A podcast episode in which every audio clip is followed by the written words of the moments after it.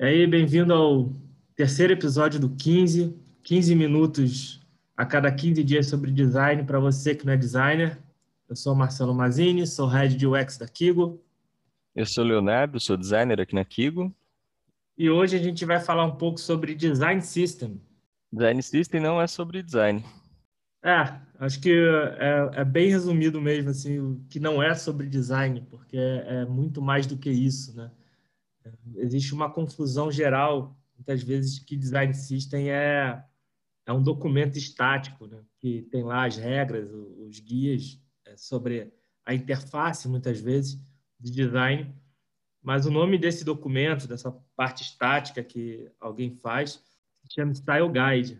Né? Isso é bem diferente é, do Design System. Style Guide pode ser usado até como o início, né? um, um, um guia inicial por onde você por onde você começa, mas não é exatamente a mesma coisa, né, Léo? Sim, então, a gente pode perceber que, que muita gente ainda na onda do de UX e UI começa a entender design system como somente documentos de interface, né, cara? E aí a gente começa a perceber também que esse apego não está muito certo, porque design system ele resume praticamente o modus operandi da empresa. Então, por exemplo, quando você tá, você vai desenvolver um design system, ele não é uma, como que a gente pode dizer, ele não é um projeto, né? Ele é um produto, cara. E apesar dele ser um produto, ele precisa de constantes melhorias, porque ele é um produto que vai servir outro produto. O Style Guide é algo que naquele momento pode ser necessário no desenvolvimento de uma aplicação, essas coisas. Só que o design system ele é muito mais abrangente visto que o design system não é só voltado para a parte de, de interface, eu acredito que você tem um exemplo bem legal para dar para a gente aí. É, sim, e, sim, e complementando o fato dele ser um produto, como todo produto, ele tem que nascer com as métricas, né, com os objetivos que você precisa atingir com ele. Então, é, você precisa de um time tomando conta do design system, não pode ser algo que alguém na squad vai fazer é, parte do tempo, quando sobrou tempo das tarefas normais, aí eu vou pegar e fazer o design system. Não, ele é um produto e precisa ser olhado com carinho e já nasce com as métricas de sucesso dele.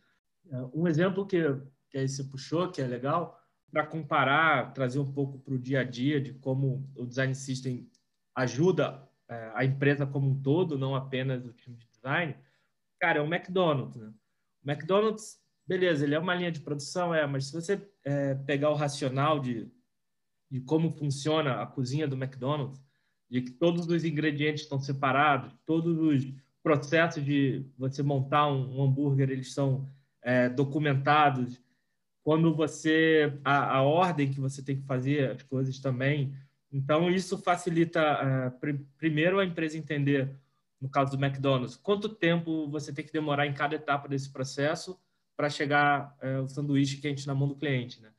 Quantas pessoas estão envolvidas em cada, em cada etapa, o que, que elas precisam fazer. Isso facilita, por exemplo, quando você vai botar alguém novo no time, alguém acabou de entrar um funcionário no McDonald's, cara, o tempo de treinamento para que ele aprenda a montar, por exemplo, o Big Mac, a empresa já sabe qual é. Então já sabe quando esse cara vai estar tá produzindo é, igual a todo mundo do, do time. Isso ganha muita eficiência para a empresa, assim, ganha eficiência operacional é, gigantesca. Do, outro lado, como você tem não só essa parte de dentro da cozinha estabelecida como processo, mas os próprios componentes, né, o pão, a carne, é, como é que é o ketchup, como é que é o picles, tudo isso é documentado e muito bem estruturado. Quando o McDonald's, por exemplo, veio abrir uma filial no, no Brasil, você não precisa ficar importando o pão, importando a carne. Você procura um fornecedor local e você já dá para ele toda a documentação. Ó, esse é o padrão que você tem que fazer. Isso você não perde velocidade, você não perde agilidade na hora de, de uma troca de fornecedor, uma troca de pessoas dentro do time, justamente por conta dessa padronização toda, tanto dos componentes como dos processos. E para o lado do cliente, quando você vai no McDonald's, você sabe exatamente o que você vai receber, né? Se você comprar um, um Big Mac aqui, comprar esse Big Mac em Nova York, comprar um Big Mac em Tóquio, a consistência do produto é a mesma. Você recebe o mesmo produto praticamente em qualquer lugar que você vai, que você vai consumir.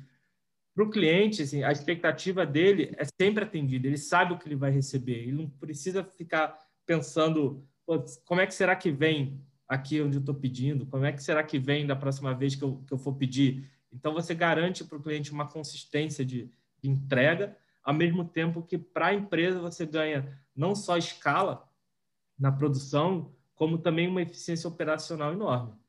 Cara, e eu, eu achei dois pontos chaves que você citou aí durante o exemplo do McDonald's, que é a própria noção de escala mesmo, quando a gente utiliza o design system, visto que o design system, ao meu conceber, mas não, é, ele é relacionado a pontos de, de como se fosse uma árvore e você vai ramificando o design, não só o design na questão de aparência, algo bonito, que o pessoal está acostumado a, a, comparar o design, mas o design como um meio estratégico. Quando você começa a utilizar essa ramificação do design para fazer o modus operandi da empresa, é algo que acaba fazendo o time não gastar tanto esforço durante etapas que eles já realizaram, ou seja, eles ganham um tempo de pensar em novos projetos, novas melhorias e, e novas coisas para a empresa absurdamente grande, visto que eles conseguem documentar e separar esse material que eles já fizeram, que já funcionou, ou seja, ele não mais se esforça para ter aquele documento que ele fez.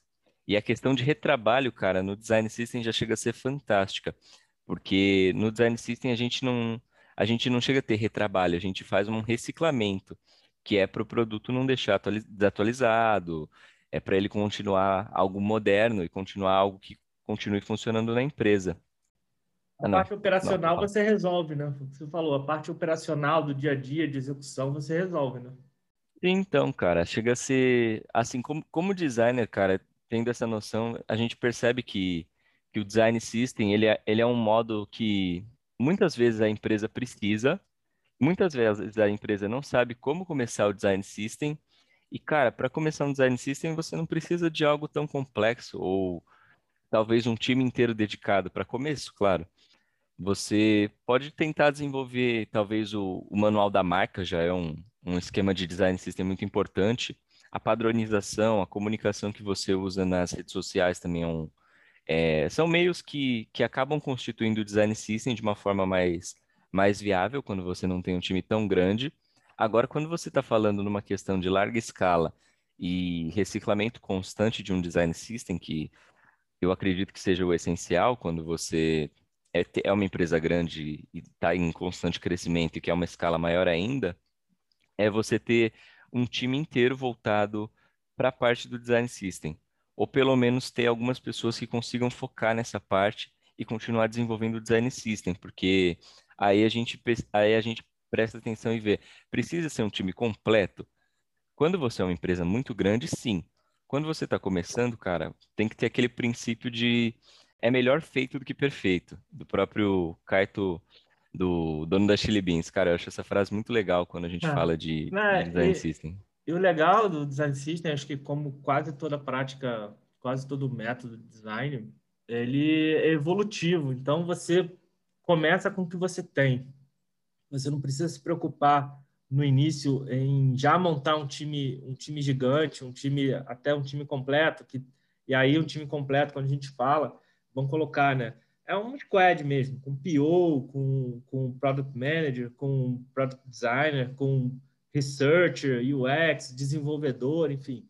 Você não precisa desse time inteiro para começar, né? Você pode começar com olhando o que você tem.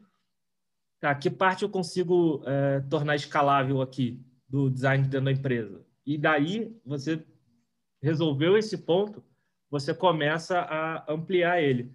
Então, é, eu acho que é o legal do design system e dessa abordagem de design é ela ser evolutiva. Você pode começar, de repente, que seja, cara, vamos documentar e, e deixar tudo, é, todos os componentes e elementos das interfaces de fácil acesso. Não, tá, cara, isso vai ser muito difícil porque são várias empresas que estão mexendo nesse, nesse, nesse produto. Ah, não, então vamos começar por algum pedaço do design de algum produto específico que você consiga começar a tornar escalável.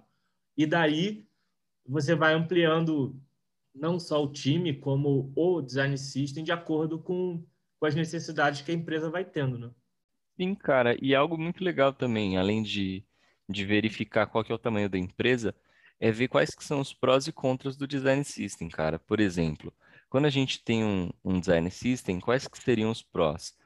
A gente pode ganhar muito em escala, a gente pode ganhar muito em produtividade, a gente consegue reduzir o estresse do time de, de tirar funções que eles talvez fossem fazer repetidamente por conta de documentar mesmo e já deixar esse material separado.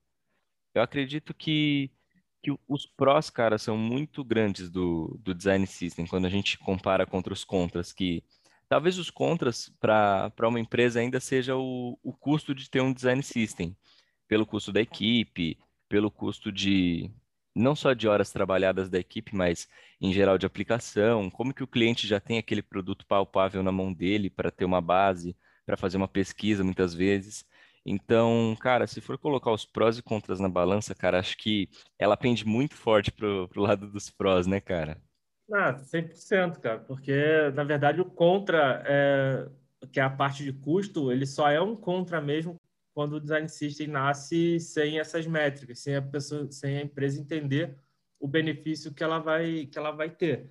Por exemplo, a XP lançou agora o, o design system deles e está lá no, no, entre os ganhos tiveram uma hora por dia por pessoa economizada né, de trabalho. Ou seja, se você colocar uma hora é, por dia de todo de todo o seu time, isso paga assim, em muito um, um, o time que a XP montou para fazer o design system deles.